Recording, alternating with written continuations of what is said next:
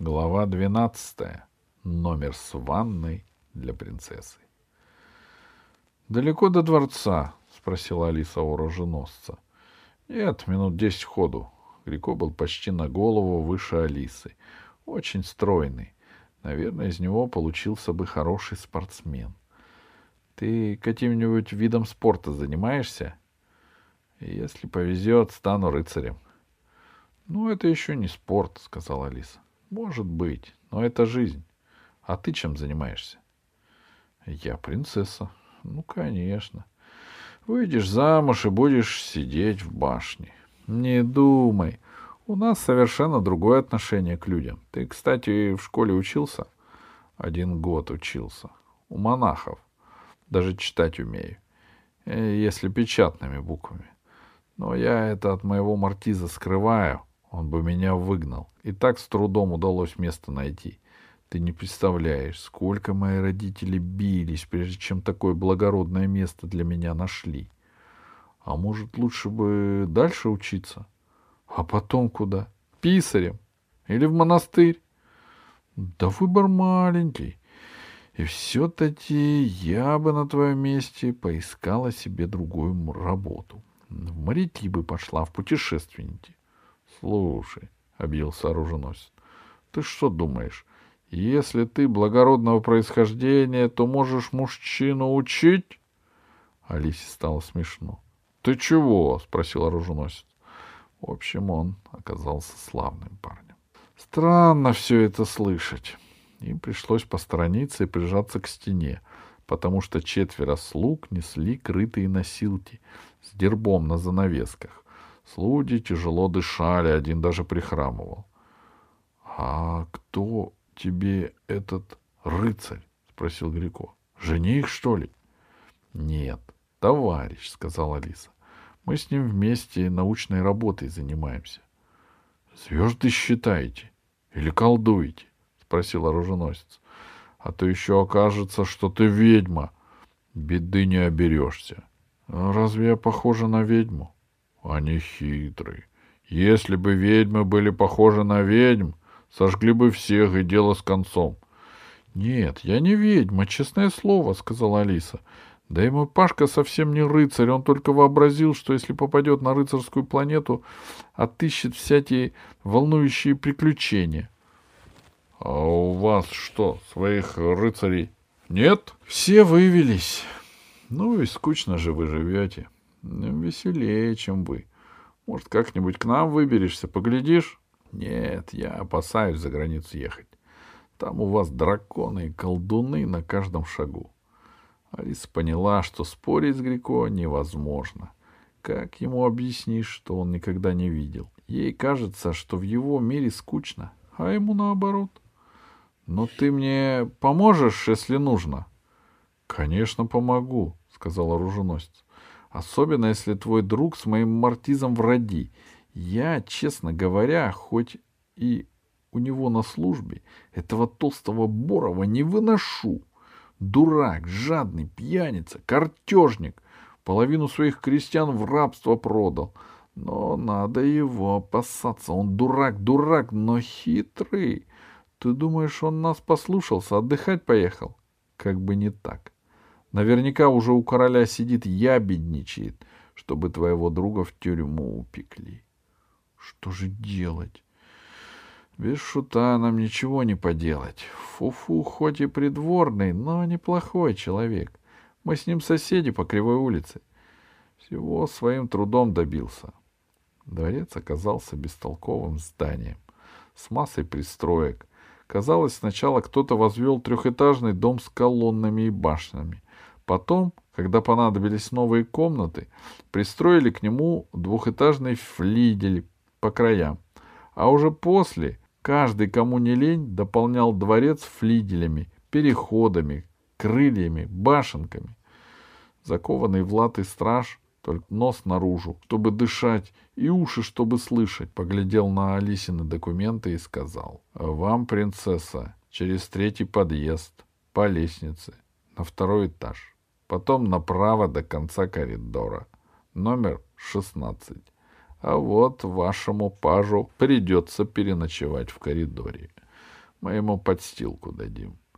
Алиса хотела сказать, что Грико не ее паш, но тот ее успел ущипнуть. Она поняла и промолчала. — Больно щиплешься, — сказала она Грико, когда они отошли от стражи. — Синяк будет.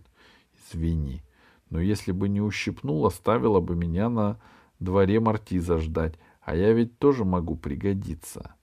Дворец давно не ремонтировали. Краска слезла, штукатурка кое-где осыпалась, а стекол в окнах вообще не было. Они поднялись по темной лестнице на второй этаж и еле отыскали в конце коридора шестнадцатую комнату.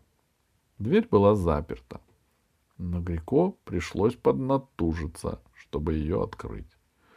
Вся рассохлась. В комнате было много ковров. Весь пол и стены в коврах. В одном углу стояла кровать под лиловым балдахином, расшитым двуххвостыми птицами.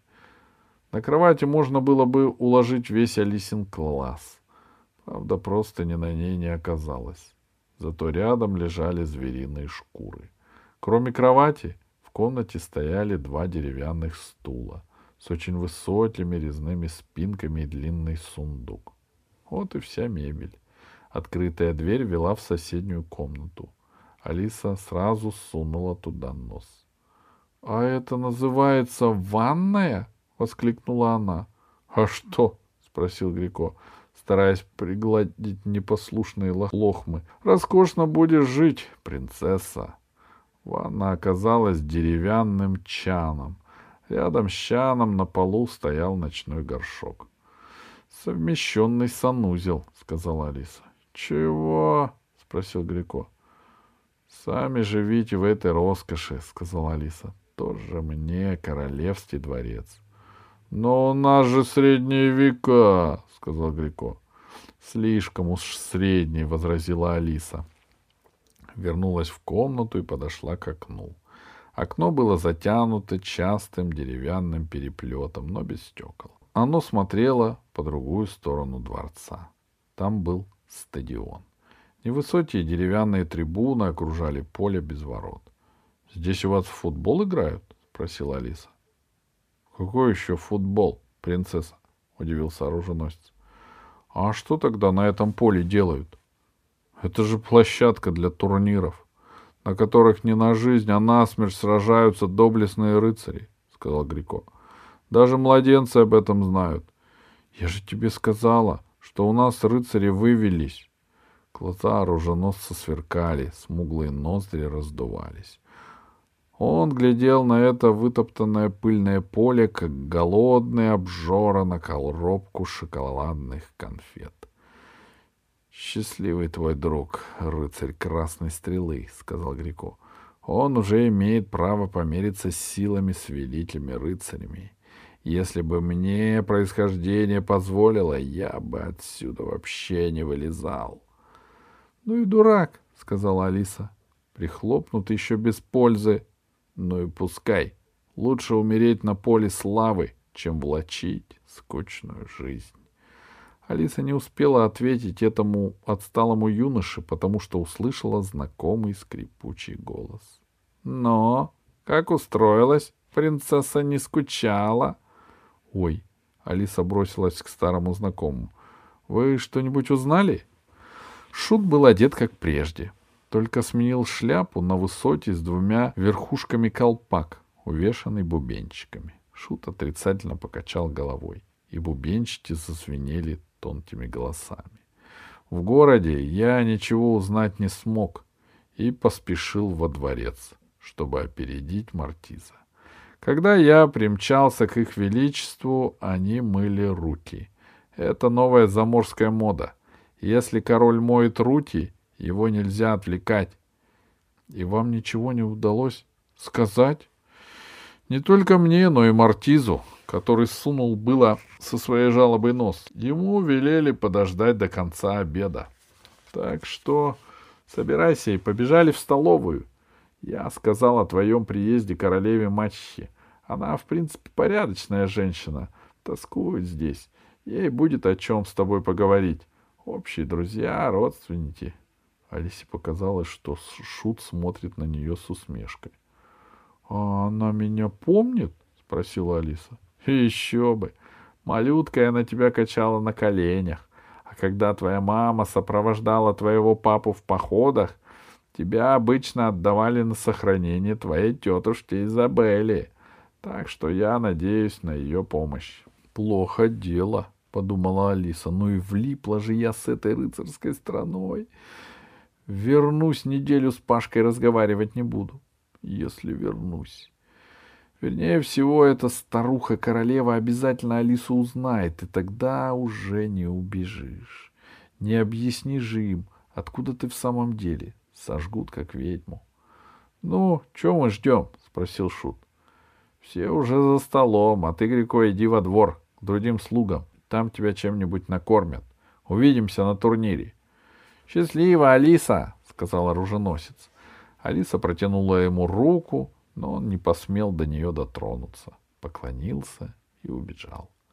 Алиса с Шутом долго шли темными коридорами и еле освещенными лестницами.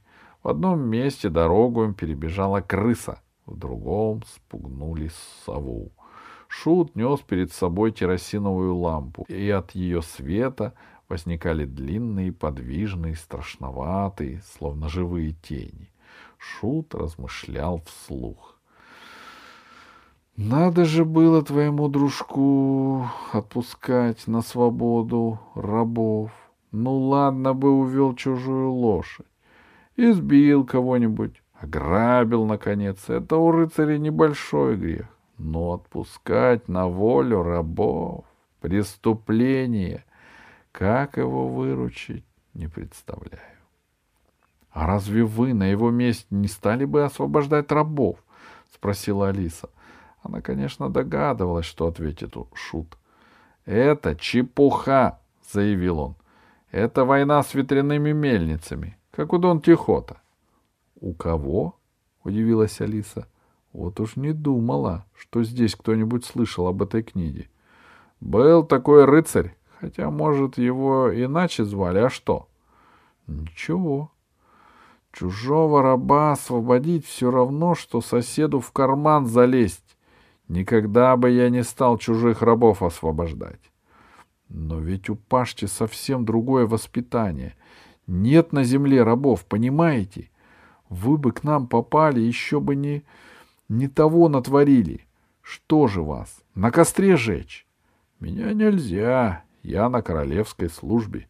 Только их величество могут меня сжечь. Ладно, не печалься, придумаем чего-нибудь. Мир не без добрых людей.